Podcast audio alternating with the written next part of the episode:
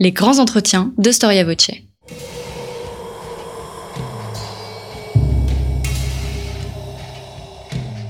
Une émission de la rédaction de Storia Voce.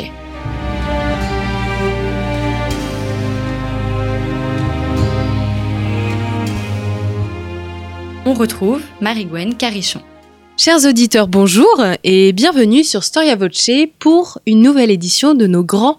Dans la nuit du 30 septembre au 1er octobre 1754, la Russie a un nouvel héritier. Le prince Paul Petrovitch naît de Catherine Alexeïneva et probablement de l'un de ses amants, comme d'ailleurs tout le monde sans doute à la cour. Mais il est officiellement le fils de Pierre III, futur empereur de Russie.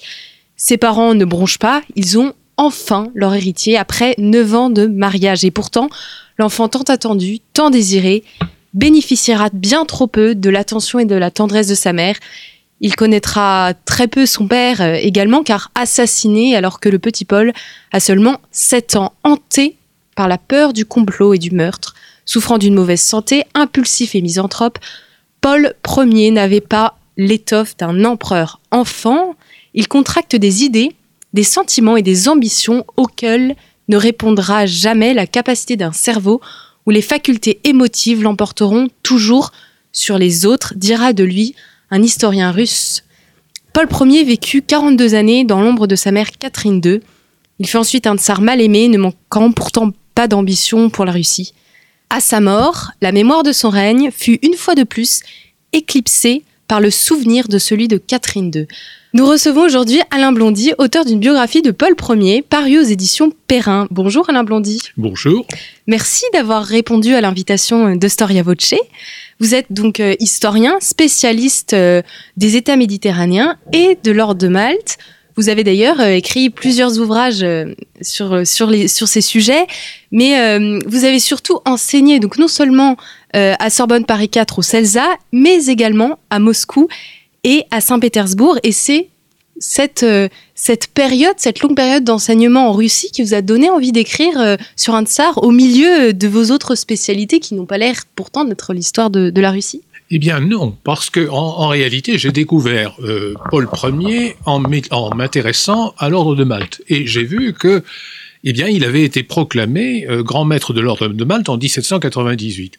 1797-1798. Et quand je suis allé euh, en Russie, donc en URSS d'abord, puis en Russie, eh bien, la première chose que j'ai faite, c'est d'aller voir dans les archives de Saint-Pétersbourg, alors Leningrad, pour voir tout ce qui pouvait intéresser Paul Ier. Et par chance d'ailleurs, euh, j'ai rencontré la directrice de la bibliothèque de l'Ermitage, j'ignorais totalement qu'il y eut une bibliothèque, et nous sommes devenus amis pour des raisons différentes, parce que je me suis occupé d'une de... Enfin, je l'ai aidé dans une de ses... Euh, elle préparait euh, une exposition et elle m'avait demandé quelques conseils. Et nous avons parlé et elle m'a dit, ah mais moi j'ai énormément d'archives sur Paul Ier, grand maître de l'ordre de Malte. Et c'est comme ça, dans la bibliothèque de l'Ermitage, que j'ai trouvé beaucoup de documents fort intéressant. Alors, euh, Paul Ier, euh, c'est donc un tsar euh, de la fin du XVIIIe et du début du XIXe siècle. Est-ce que, avant de brosser un peu son portrait, vous pourriez nous, donner quelques éléments historiques et géographiques sur la Russie de cette époque pour qu'on se donne un peu une idée du contexte? Alors, quand, Paul Ier, enfin quand Paul plutôt naît, la Russie d'abord est sous, c'est le règne encore de l'impératrice Élisabeth Ier. Élisabeth Ier ne s'est pas mariée, elle est célibataire, euh, et euh, grâce notamment au Chevalier Déon que tout le monde connaît, euh, et surtout donc à l'influence des ambassadeurs de France, la Russie d'alors est plutôt liée à la France et à l'Autriche, et a pour ennemi héréditaire la Prusse. Donc, on est dans un système tout à fait différent. C'est ce qu'on appelle la, la, Russie occidentalisée qui regarde vers l'Ouest. Donc, c'est dans cette dans cette ambiance que euh, l'impératrice qui n'a pas d'enfant choisit un de ses petits-neveux, à savoir un prince allemand, donc qui est un prince de Holstein, qui est le futur Pierre III, et euh, qui est un, admirateur profond de, euh, de Frédéric II de Prusse. Et Frédéric II va lui faire épouser une princesse allemande aussi, très proche de lui, puisque la mère de Catherine, la future Catherine II, est une dame d'atour de la mère de, Frédéric II. Et euh, donc, on voit très bien que, euh, à la fin du règne d'Élisabeth, eh bien, ce sont des, c'est plutôt une alliance pro-allemande euh, qui va, enfin pro-prussienne, qui va s'installer. Et c'est vrai que à la mort de d'Élisabeth Ier, Pierre III s'empresse euh, de euh, se faire totalement le vassal de, de Frédéric II. Donc c'est un, retrait vers l'est de la Russie. Et cette Russie, autrement, n'a pas changé. Au niveau social, la noblesse est extrêmement importante et il y a une masse extraordinaire de paysans qui sont des serfs, qui ne sont même pas des êtres libres, donc on est dans, un, dans une époque totalement médiévale, mais on le sera jusqu'au milieu du XIXe siècle. Alors, vous expliquez euh, dans votre ouvrage que, je, donc je vous cite, depuis la mort de Pierre le Grand en 1725, la Russie avait été essentiellement gouvernée par des femmes. C'est quand même une particularité qui me semble nécessaire de soulever. Quel est le système de gouvernement en Russie? Qui doit gouverner? Alors, jusqu'à Pierre, jusqu'à Pierre le Grand, euh, l'héritier euh, du, tsar était le fils aîné du tsar. Lorsque Pierre le Grand va avoir des difficultés avec son fils, puisqu'il va quand même le faire, le faire assassiner, euh, pour, être, simple, donc il, prévient, il précise que de toute façon, là, c'est le tsar qui décidera qui sera son successeur. Mais Pierre Ier meurt sans désigner son successeur. Donc son épouse va se proclamer impératrice et elle va devenir l'impératrice Catherine Ier. Puis ensuite, euh, donc elle va choisir un des fils du, du, ça ne va pas durer, et euh, par la suite, on va avoir systématiquement des euh, princesses qui descendent plus ou moins de Pierre le Grand, mais la plupart du temps qui sont de culture germanique, c'est-à-dire qu'il n'y en a absolument aucune de culture russe. Il n'y aura pas de princesse, ni même de prince de culture russe jusqu'au début du XIXe siècle. Donc on est vraiment, c'est assez étonnant de voir que ce, grand État euh, est peuplé de princes allemands dont la langue vernaculaire est le français. Donc, euh, on se rend compte qu'il n'y a pas encore cette idée de nationalité euh, qui sera courante au XIXe siècle et ensuite, où euh, les princes et les souverains parlent la langue de leur pays. Là, pas du tout. Catherine, Catherine II s'exprimait en français. Paul Ier, moi j'ai trouvé des lettres de Paul Ier entièrement rédigées en français, d'ailleurs il écrivait mieux le français que le russe ce qui a dû vous faciliter euh, vos recherches dans les archives. Absolument. Et en, parlant d'archives, quelles ont euh, été les principales archives et puis la principale biographie? Parce que j'ai pas l'impression qu'il y a beaucoup d'ouvrages écrits sur Paul Ier. Il y a eu des ouvrages. Euh, la plupart des grands ouvrages écrits sur Paul Ier, je dis bien des grands, hein, donc, sont antérieurs à la guerre de 14. Voilà. Donc, que ce soit des ouvrages français ou des ouvrages russes. Après, on, a d'autres ouvrages, hein, je ne veux pas dire, mais euh, les grands ouvrages de base sont des ouvrages antérieurs à la guerre de 14.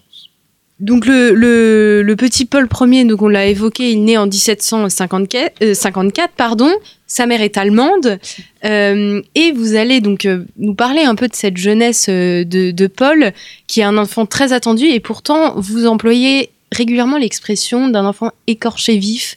On a l'impression qu'il a une enfance très malheureuse. Pourquoi cet enfant qui était promu à un destin assez incroyable a réussi en fait à, a eu voilà une, enfance si compliquée, si difficile, si éprouvée. Alors, je ne dirais pas qu'il a eu une petite enfance malheureuse, parce que euh, dès, qu'il est né, euh, au moment même de sa naissance, l'impératrice Élisabeth l'a retiré des mains de sa mère et l'a fait grandir dans ses appartements.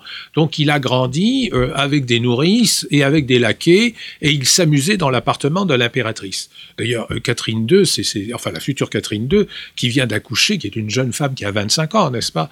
Euh, Tous les courtisans la laissent, elle est dans une chambre, elle vient d'accoucher, euh, on ne la lave pas, on ne change pas son linge et on l'abandonne complètement. Euh, on viendra la voir le lendemain pour l'aider un peu à se relever. Donc c'est déjà elle-même un refus de la maternité. Donc que je ne suis pas, je, ne suis pas un psychiatre, mais euh, il est bien certain qu'entre une mère et un fils qui sont séparés dès la naissance, euh, il n'y a pas des liens affectifs qui se tissent. Donc déjà, euh, Catherine n'aimera pas son fils.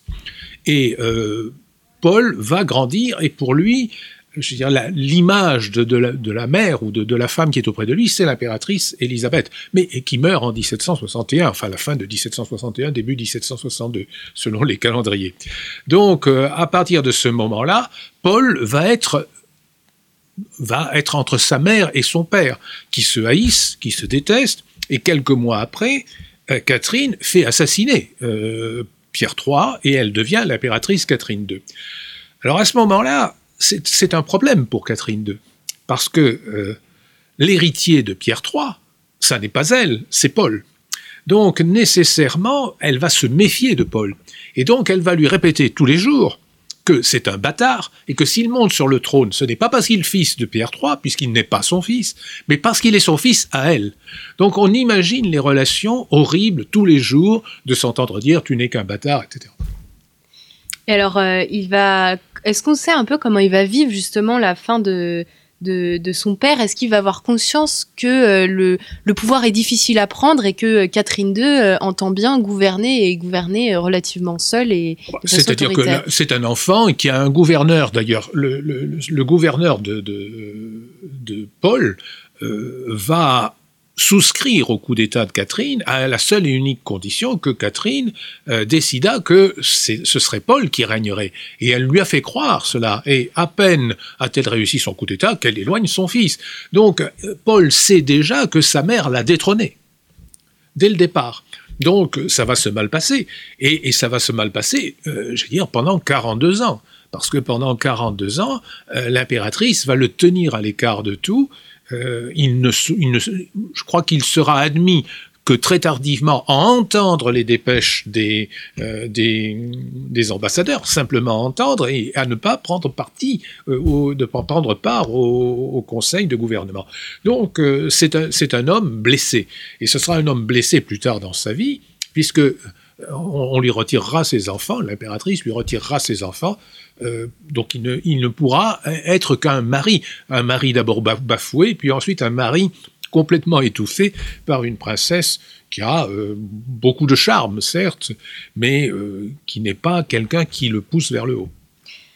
On vient de parler donc des mariages de Paul, donc deux mariages. Le premier avec une princesse allemande. Bien sûr. Quelle est-elle cette princesse? Alors, c'est une princesse de Hesse, euh, donc là encore très proche de, de Frédéric II, toujours Frédéric II qui, qui marie euh, les, princesses allemandes, des princesses allemandes de son entourage au tsar, pour empêcher que la, que la Russie euh, ne revienne à son alliance franco-autrichienne. Donc, pour que la, Russie reste dans l'alliance prussienne, eh bien, on, ne, fait, on, ne, fait des tsarines, de futures tsarines, que qu'allemandes.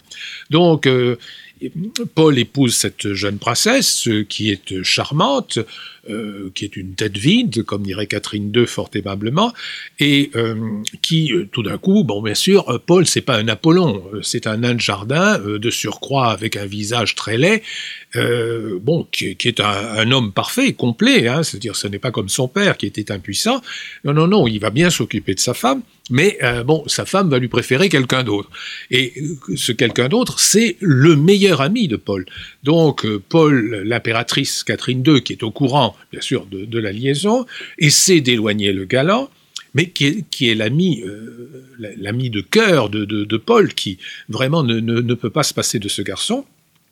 Et donc, euh, il se fâche et décide qu'il va rester. Euh, donc l'impératrice c'est tout ça, et puis donc la, l'archiduchesse, la, grande duchesse, donc Nathalie est, enceinte et elle met du temps à accoucher. Euh, et à cette époque-là, vous savez, donc la, règle des accoucheurs, c'est sauver l'enfant, mais pour les princesses, on ne sauve pas l'enfant parce qu'on ne veut pas tuer la princesse. Et donc, résultat, après deux jours de euh, d'accouchement, l'enfant est mort-né et euh, la princesse meurt dans d'atroces souffrances en couche. Donc, pour le consoler de ce deuil qui l'affecte énormément, Catherine II a l'extrême courtoisie de lui remettre tout le paquet de lettres échangé entre les deux amants. Donc Paul se trouve à ce moment-là encore plus floué puisque non seulement sa femme le trompait, mais aussi son, ami d'enfance et euh, son principal confident. Donc Paul, qui était déjà d'un naturel, euh, comment, disons, misanthrope en général, là va devenir un sauvage. Et euh, pour éviter cela, l'impératrice donc va décider de le remarier. Et l'idée va venir, là encore, de, Frédéric II, et on lui fait épouser une princesse de Württemberg-Montbéliard. Un mariage qui sera relativement plus heureux. On a l'impression, euh, quand on vous lit, que ça, ça, réveille un peu Paul et que ça lui redonne un peu, euh, un peu une joie de vivre. Est-ce que, euh, à partir de quand on peut dire que Paul, donc futur Paul Ier, a eu une ambition, a eu une volonté de gouverner euh, ou est-ce que finalement il a jamais vraiment voulu euh, le pouvoir? Alors si, il a voulu le pouvoir, mais il savait pertinemment que si jamais il poussait, il sortait le bout du nez de l'eau, euh, l'impératrice le, renfoncerait immédiatement dans son marécage. Donc il va attendre, et il l'écrit d'ailleurs à tous ses confidents, notamment au métropolite Platon, il écrit ⁇ J'attends, je suis dans une situation d'attente ⁇ Et ce qu'il attend, c'est la mort de sa mère. Donc, euh, il fait le mort, c'est lui qui fait le mort en attendant que l'impératrice soit morte. Et comment il, prépare son arrivée euh, sur le trône? Alors, il prépare, d'abord, premièrement, il a, euh, je dire, il a l'image de son père, et c'est une image. Paul avait 8 ans quand son père est mort, donc même pas. Et donc, il a l'image de ce roi qui voulait être un roi soldat, très germanique, très prussien. Et donc, il va, euh, lui encore, lui aussi, se, euh, comment s'identifier à, Frédéric II de Prusse. Et donc, dans, les châteaux que lui donne sa mère, très loin d'ailleurs de, Saint-Pétersbourg, pour ne pas qu'il y ait interférence, eh bien, il va se monter une armée et il va immédiatement euh, concevoir son arrivée sur le trône comme une réforme de l'armée. Mais en même temps, euh, il veut réformer la situation sociale. Alors, la situation économique, la situation sociale du servage, et aussi euh, réduire les privilèges de la, noblesse, parce que tout simplement, euh, Catherine ne s'entoure que de jeunes nobles. C'est une femme qui a un appétit sexuel absolument étonnant, et, quand elle va mourir, elle a 60 et quelques années, et son dernier amant a 19 ans. Donc, c'est vous dire. Donc, elle a, elle a un appétit sexuel très très important. Et ces jeunes nobles, qui sont donc les, amants de, l'impératrice, traitent Paul comme s'il était un chien. C'est-à-dire que le prince héritier est traité par ses godelureaux euh, comme un, moins que rien. Donc il a décidé de se venger de cette jeune noblesse militaire et donc il va réformer l'armée, euh, mettre en laisse la noblesse et puis essayer euh, de, euh, donc, de rétablir une sorte de justice sociale en Russie.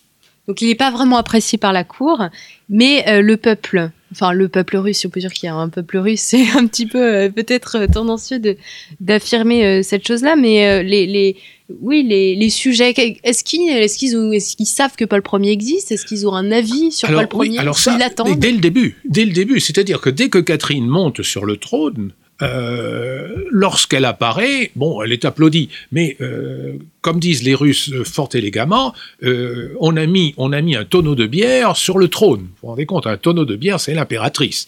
Donc, ce qu'ils veulent, c'est le petit prince qui lui, paraît-il, est russe. Bon, il n'est pas plus russe que moi, mais donc ça fait rien, et ils attendent Paul. Et chaque fois que Paul paraît, que ce soit à Moscou ou à Saint-Pétersbourg, euh, le peuple applaudit, ce qui rend euh, Catherine folle de rage, et qui va, qui va la contraindre, ou la pousser plutôt, à, reléguer le plus possible son fils pour qu'il ne soit pas vu. Mais tout le monde sait que Paul existe. Il accède, euh, enfin, il devient empereur en 1796. Et à ce moment-là, toute la cour qu'il avait euh, rejetée, méprisée, est obligée de s'agenouiller. Absolument. Et alors là, c'est le triomphe. Et c'est le gros problème de Paul. C'est que, j'allais dire, en même temps, il veut bien faire et se venger. Et donc, en se vengeant, c'est, en France, on a eu Louis XII, Charles VIII et Louis XII, et Louis XII monte, qui était l'ennemi de Charles VIII, Louis XII monte sur le trône et dit le roi de France ne connaît pas les griefs du duc d'Orléans. Bon, eh bien, euh, ce n'est pas le cas. Paul Ier, lui, va connaître totalement les griefs du tsarevitch et il va passer son temps à se venger de ceux qui ont été hostile à son père et hostile à lui-même. Avant, euh, j'aimerais qu'on revienne un petit peu avant, euh, avant son accession au trône. Donc, après son second mariage, il fait un long voyage en Europe. Oui. Et il va chercher euh, à se faire accepter par euh, les autres cours européennes Alors, le- les voyages en Europe, c'était un voyage au XVIIIe siècle. euh, il y a plusieurs princes qui vont faire ça. Donc, le roi de Suède, l'empereur d'Autriche, enfin le, le saint-empereur romain germanique Joseph II. Donc, les princes voyagent incognito pour connaître le monde. Et donc, il veut faire la même chose pour sortir de la Russie. Donc sa mère lui impose euh, le, programme, hein, parce que lui, il a envie d'aller voir Frédéric II, bien sûr, son, dieu, et bien sûr, Catherine II lui impose d'éviter la Prusse. Donc elle l'envoie en Autriche, parce qu'elle veut euh, avoir une alliance avec l'Autriche, et Paul n'en veut pas. Donc euh, il décide d'être très désagréable avec Joseph II, mais en réalité, il va être séduit par l'accueil que lui réserve Joseph II, sans être cependant euh, favorable à l'alliance autrichienne. Et puis il va en Italie, il découvre des choses. Pour lui, l'Italie est une merveille. Donc euh, il, va même à Rome, il est embrassé par le pape Pie VI, ce qui lui fait un, plaisir absolument énorme. Et puis il remonte et il arrive en France par Lyon, et il arrive à Paris où euh, Louis XVI et Marie-Antoinette vont, je dirais, faire une débauche de réception, de danse, de ballet, de dîner, d'opéra, pour faire plaisir au comte et à la comtesse du Nord, c'est-à-dire donc euh, Paul et son épouse qui voyagent incognito. Puis ensuite, il remonte par la, Belgique actuelle, c'est-à-dire donc les Pays-Bas autrichiens. Euh, ils vont en Hollande, sur, euh, aux Pays-Bas, donc cette fois-ci, où euh, Pierre Ier était allé au début au XVIIe siècle, puis ils reviennent par l'Allemagne et rentrent. Donc ils ont vu énormément de choses, et ils ont vu l'Occident. Ils ont vu que euh, ce n'est pas l'Occident vu par les lettres de Voltaire que, que lit sa mère, mais euh, c'est une réalité totalement différente. Et ils rentrent en Russie, persuadés que tout va changer, et là c'est pire, Catherine II est jalouse, mais jalouse à mourir des réceptions qu'ils ont eues, et elle va leur faire payer très cher. Elle va notamment euh, leur ôter euh, leurs enfants. Alors, c'est peut-être pas en lien direct euh, avec ce voyage, mais en fait, elle va agir exactement comme, Comme Elisabeth. Elisabeth. Absolument. Mais alors là, ça va être pire parce que là, elle va même envisager de euh, faire monter sur le trône à sa mort le fils aîné de Paul, Alexandre, et donc de, de sauter, de sauter son fils. C'est-à-dire, donc, lui ne, ne, ne sera jamais tsar. Les cours d'Europe, donc, euh, un premier contact avec ce voyage, et ensuite, il va accueillir les princes exilés. Euh, comment ça va se passer concrètement? Beaucoup de Français vont donc aller en Russie après la Révolution française ou pendant la Révolution française Oui, au- plutôt. Dès, dès l'émigration, dès l'émigration, beaucoup de, de princes vont partir, beaucoup de, de- d'émigrés vont partir euh, vers la Russie. Donc euh, que ce soit d'abord Catherine II, parce que c'est Catherine II qui les accueille, puis ensuite Paul, euh, ils accueillent, je dirais, les aristocrates hostiles au, système républicain. Bien sûr, ils n'a- ils n'a- ils n'accueillent pas tous les Français. Au contraire, ils vont, mener une politique euh, policière très, très, très stricte. Et tous ceux qui sont plus ou moins favorables aux idées nouvelles sont euh, rejetés et euh, renvoyés euh, dans d'autres pays. Non, donc il y a toute une noblesse qui s'installe. Et lorsque euh, l'avancée des troupes républicaines en Italie euh, fait que euh, le prétendant au trône, qui est le comte de Provence, devenu Louis XVIII depuis 1795, est chassé des États vénitiens, donc euh, il, reçoit l'asile de la part de, euh, Paul Ier. Il est rejoint par son frère, euh, donc euh, le, comte d'Artois, le futur Charles X, par ses fils, le comte, euh, le duc d'Angoulême et le duc de Berry, et par leurs cousins, donc euh, le prince de Condé, le duc de Bourbon et le, duc d'Anguin. Vous, consacrez euh, deux chapitres, si, je je me trompe pas, sur l'ordre de Malte euh, et Paul Ier. Alors c'est vrai que j'étais un peu étonnée en ouvrant l'ouvrage. J'ai fini par euh, comprendre. En fait, euh, Paul Ier va a failli, on peut dire qu'il l'a peut-être été grand protecteur de l'ordre de Malte. Alors, il est grand protecteur de l'ordre de Malte. C'est un titre que va lui donner à la fois le grand maître régnant et le pape. Mais lorsque le grand maître va être chassé de Malte en 1798 par les Français qui s'emparent de Malte, par Bonaparte, qui s'en va en Égypte, donc euh, à ce moment-là, les chevaliers de Malte, qui sont notamment installés à, à Saint-Pétersbourg, déclarent la déchéance de ce grand maître et donnent le titre de grand maître à Paul Ier. Alors Paul Ier va sauter sur l'occasion, et je crois que les historiens ne se sont absolument pas rendus compte de l'intérêt, parce qu'on voit le goût pour les colifichés, il adore ça, ça, il adore les décorations, il adore les vêtements, les froufrous, enfin bon, très bien. Et puis ce sont euh, des chevaliers. Voilà. Mais surtout, c'est Malte. Et ça, on l'oublie. Parce que Malte, depuis, Paul, depuis Pierre Ier, c'est-à-dire depuis la fin du XVIIe siècle, la Russie veut s'installer à Malte pour installer une base navale pour prendre l'Empire ottoman à revers. Donc Paul Ier, Pierre Ier euh, échoue, mais ensuite Catherine II, par deux fois, euh, va essayer de s'emparer de Malte et elle va même susciter une révolution contre l'ordre de Malte, ce qu'on appelle la révolte des prêtres, et euh, qui va échouer aussi. Et donc euh, la, Russie, Paul Ier, devenant grand maître de Malte, devient de, l'ordre de Malte, devient grand maître de Malte. Et il réussit où sa mère a échoué. Ça, c'est un bonheur pour lui. et donc, il veut Malte. Donc, puisqu'il est grand maître de l'ordre de Malte, il veut Malte. Et c'est là que ça, va, être terrible, parce que toute l'histoire de cette fin euh, du XVIIIe euh, siècle, euh, toute l'histoire militaire et diplomatique est liée à la prétention complètement abracabantesque de, de, de Paul Ier de vouloir s'emparer de Malte. Les Anglais, qui ont chassé les Français qui s'y sont installés, n'ont aucune envie de, laisser Malte à, à Paul Ier, et de ce fait, il y avait une alliance entre Paul Ier et l'Angleterre que Paul Ier va rompre. Et là, il va euh, décider de s'allier à Napoléon, Bonaparte, qui est premier consul, et Bonaparte lui promet qu'on lui rendra Malte, et euh, on, on, envisage, on a un grand plan entre la France et la, et la Russie, qui est de s'emparer, donc de, de, se maintenir en Égypte, et par la Russie d'attaquer euh, l'Inde par les troupes russes et d'attaquer l'Inde anglaise par le, côté égyptien pour les Français, et donc de détruire l'Angleterre. Donc, si vous voulez, cette histoire de Malte complètement ridicule va devenir euh, une, sombre affaire internationale qui vise à détruire l'Empire britannique. C'est donc un enjeu euh, diplomatique, militaire. Mais quelles sont les conséquences en fait de ces relations avec euh, l'ordre de Malte, euh, les conséquences religieuses entre la Russie et l'Église catholique? Alors là, les conséquences sont fâcheuses parce que bien sûr, euh, au début, le pape, d'abord le pape est dans une situation difficile. Depuis 1797, il est chassé de Rome. Donc euh, il vit euh, dans une chartreuse à Florence, puis ensuite il va être fait prisonnier par le directoire, trimballé à Savone, puis de Savone euh, dans les Alpes, et il va mourir à, Vienne, donc à Valence, pardon. Et donc Paul, le, Paul Pie au départ, est assez favorable à l'idée que Paul va aider l'ordre de Malte à se restaurer. Mais lorsqu'il se rend compte qu'il devient, il se proclame le grand maître de l'ordre de Malte, pour le pape, c'est absolument impossible. Euh, Paul est un orthodoxe, ce n'est pas un catholique.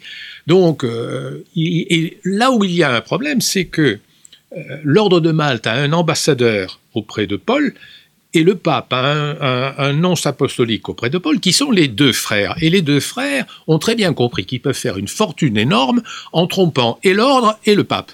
Et donc, en même temps, je dirais, ils emberlificotent Paul et lui disent, mais non, mais tout le monde est d'accord. Et ils jouent sur les délais postaux euh, et donc, chaque fois que le pape dit Ah oui, mais moi je voudrais réfléchir, euh, donc ils retiennent un peu la lettre et puis ils ne la montrent qu'au dernier moment. Donc, tout est décidé et ensuite ils envoient au pape en disant Conformément à votre vœu, votre sainteté, le, tsar a dit ça. Jusqu'au moment où, où euh, va se fâcher et donc décide de dire ah, Pas du tout, Paul Ier n'est pas du tout le grand maître de l'ordre de Malte. Et alors à ce moment-là, Paul devient furieux, ça c'est sûr, et donc il détruit, j'allais dire quasiment l'ordre de Malte catholique pour créer un ordre de Malte orthodoxe. Euh, comment est-ce que les, cette, euh, cette, je sais pas, cette fixette sur l'ordre de Malte est vécue euh, par l'entourage de Paul? Est-ce que c'est surprenant et est-ce que est-ce qu'on on adhère à ces projets euh, Alors pour les Russes, pour les Russes, au contraire, c'est insultant. La plupart des, des, Russes, que ce soit de la noblesse ou même des, des milieux de, populaires de Russie, euh, c'est insolent qu'un tsar de Russie prennent davantage de plaisir à être grand maître de l'ordre de Malte qu'à être tsar de Russie. Quand vous imaginez que, par exemple, sur les armoiries impériales, au centre de l'aigle bicéphale, il y a toujours donc Saint-André, parce que c'est l'ordre principal euh, de la Russie. Il fait enlever euh, Saint-André et il fait mettre la croix de Malte. Donc, euh, il, il est plus content, je dirais, d'être grand maître de Malte que d'être tsar de Russie. Donc ça se passe très mal. À l'extérieur, ça pose un problème. Je veux dire, c'est pour ça que on a cette phrase la marotte de Malte parce que euh, dans les chancelleries, les gens disent bon, ben, il est cinglé et puis Malte, bon, si ça lui fait plaisir de jouer au chevalier, d'accord. Mais tant qu'il joue au chevalier et qu'il distribue des décorations, ça va.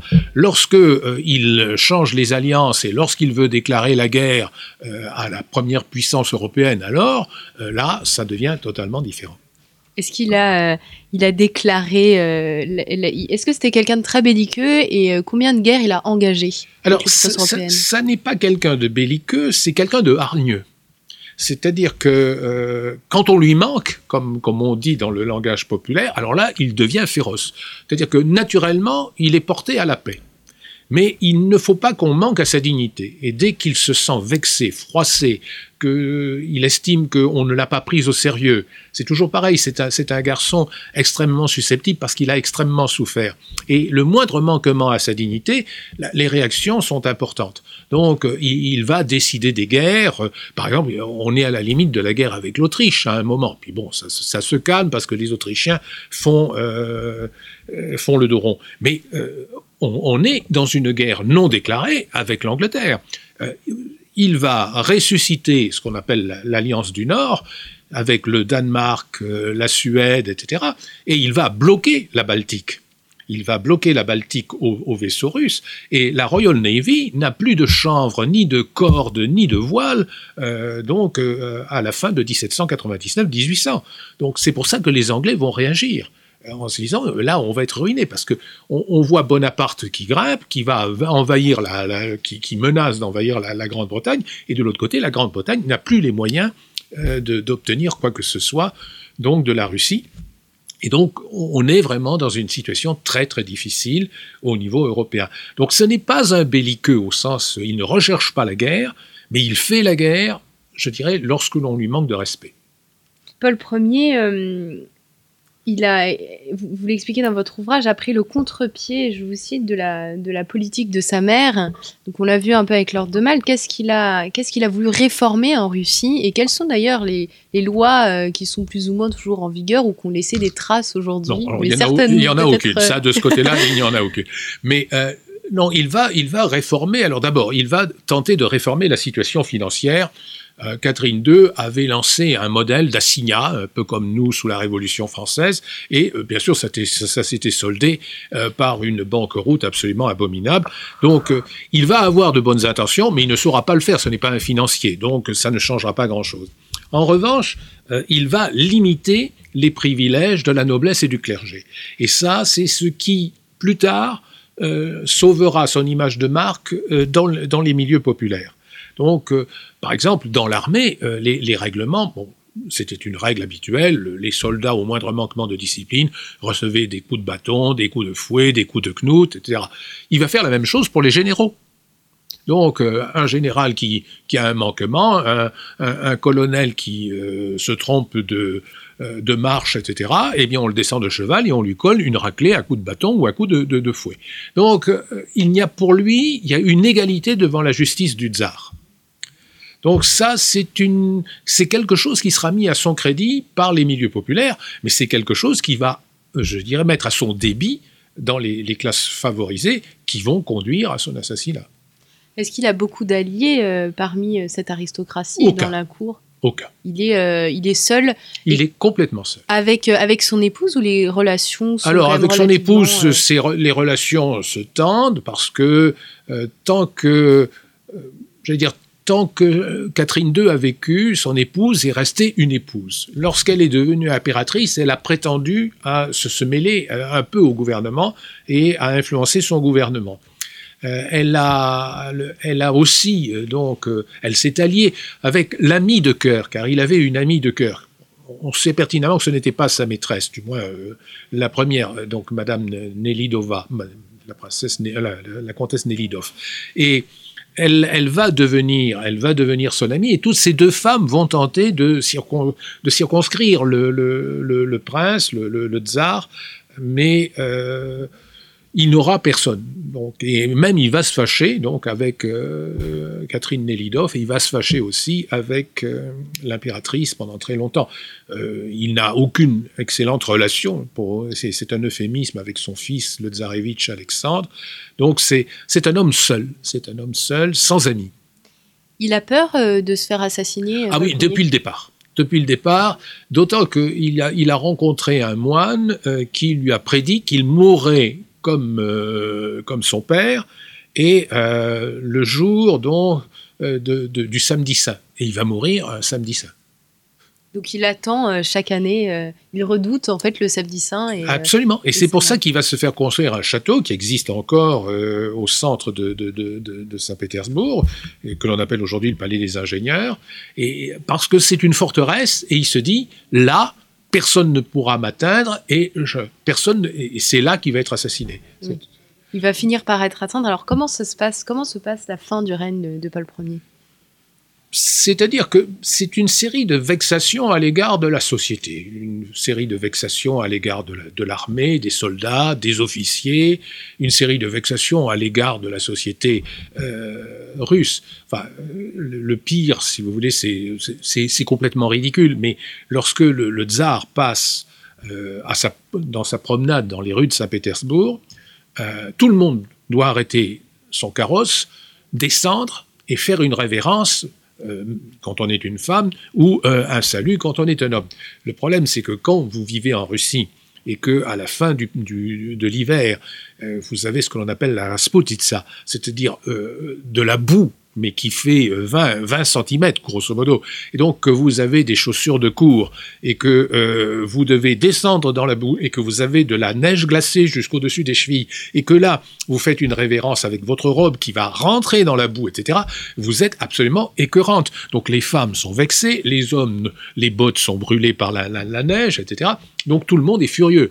Ensuite, il y, a des obligations. On est obligé de, porter euh, suppression de la perruque. On est obligé de, porter des, cheveux qui sont gominés sur les côtés. Enfin, on ne peut plus porter de chapeau rond. Donc ce sont des choses complètement ridicules, mais qui à la fin froissent. Et tout cet ensemble fait boule de neige. Et donc tout le monde se dit bon, il faut en finir. Et donc, euh, depuis euh, peut-être six mois avant l'assassinat de, Paul, eh bien, l'idée euh, est que on va se débarrasser du tsar. Donc, il y, a, très peu de comploteurs. Au grand maximum, il y a 50 comploteurs. Mais je dirais, toute la société pétersbourgeoise fait partie du complot. Parce que même si elle sait, elle ne dit rien. Donc la fin, la, mort de Paul Ier est finalement relativement bien accueillie. Est-ce qu'on en attend beaucoup de l'héritier? Ah oui, alors ça, on attend énormément. Alors d'abord, premièrement, la, mort de Paul Ier va donner lieu à, je dirais, à, une, une, joie indécente. C'est-à-dire que on illumine euh, à Saint-Pétersbourg, on illumine à Moscou, on illumine dans toutes les grandes villes. C'est comme si on avait fait une, victoire. C'est-à-dire que les gens sont dans les rues, s'embrassent, euh, crient, euh, enfin nous sommes libres, etc. vous savez, on, on le surnommait Robespierre-Paul. Donc c'est à ce point, euh, on, voit que c'est une haine contre lui. Bon, très bien. Et on attend tout d'Alexandre, qui est, qui est, je dirais, un grand méchant mou. Alexandre, c'est tout sauf le, tsar que l'on va voir à l'époque de Napoléon Ier. Euh, il est timide, il ne sait pas que faire, il hésite, et puis il se sent coupable. Je dire, d'avoir d'avoir au moins laissé faire l'assassinat de son père. Donc, euh, un tsaricide et un parricide, c'est quand même énorme à supporter. Et, Paul Ier, donc, euh, pardon, Alexandre Ier, on, va lui souffler de dire qu'il fallait qu'il dise je, reprends la suite de Catherine, de Catherine II. Et donc, il devient le successeur de sa grand-mère. C'est ce qu'il dit. Et dans, son, euh, dans, la proclamation de son avènement, euh, il reprend le flambeau de Catherine II. Donc, Paul Ier a été une parenthèse, et donc on revient à ce que l'on appelait l'Empire des Lumières. Les Russes étaient euh, globalement donc plus contents du règne de Catherine II que de Paul Ier. Alors, ils étaient contents du règne de Catherine II euh, en, 1801, mais en 1796, ils ont été ravis que Catherine II euh, soit morte. Vous savez, euh, on, sait toujours ce que l'on perd et on ne sait jamais ce que l'on gagne. Donc, ils ont cru qu'ils allaient gagner quelque chose, ils ont trouvé pire. Donc, bah, ils préféraient encore la grand-mère que, que le fils. Et aujourd'hui, est-ce qu'on connaît Paul Ier? Est-ce que les Russes se souviennent de sa mémoire ou il est complètement resté dans l'ombre euh, depuis, euh, euh, depuis sa mort. Il y, a peu, il y a peu de choses sur Paul Ier en Russie. les, ceux qui s'intéressent à Paul Ier sont ceux qui s'intéressent à l'ordre de Malte russe parce que l'ordre de Malte a, continué à exister en Russie. Euh, bon, ça n'a rien à voir avec l'ordre de Malte euh, qui siège à Rome, qui est officiel, mais bon, il y a un ordre de Malte russe, et donc à chaque fois, on a euh, quelques ouvrages qui sont plutôt hagiographiques hein, que, vraiment sérieusement historiques sur Paul Ier. Mais euh, non, euh, je veux dire, aujourd'hui, par exemple, euh, dans, les milieux russes de l'émigration, on, on, a vu apparaître une icône de Saint Paul Ier. Donc il y a quand même un peu une idéalisation. Bien sûr. Et de la part de l'Église orthodoxe, peut-être? Alors ça, c'est de l'Église orthodoxe en exil, parce que euh, l'Église orthodoxe a quand même canonisé euh, Nicolas II, euh, l'impératrice et sa famille. Donc vous avez en Russie aujourd'hui, après 70 ans de photos de, de Lénine, de Staline et, de, et des autres, vous avez maintenant des icônes de la famille impériale assassinée en 1917. Merci beaucoup, Alain Blondy. Euh, pour nous avoir euh, brossé ce portrait de Paul Ier. Je rappelle donc que vous avez écrit une biographie euh, sur le tsar qui est parue donc le 9 janvier 2020 aux éditions Perrin. Merci beaucoup, chers auditeurs, pour votre fidélité et votre écoute, et je vous dis bien entendu à très bientôt pour une nouvelle émission de nos grands entretiens.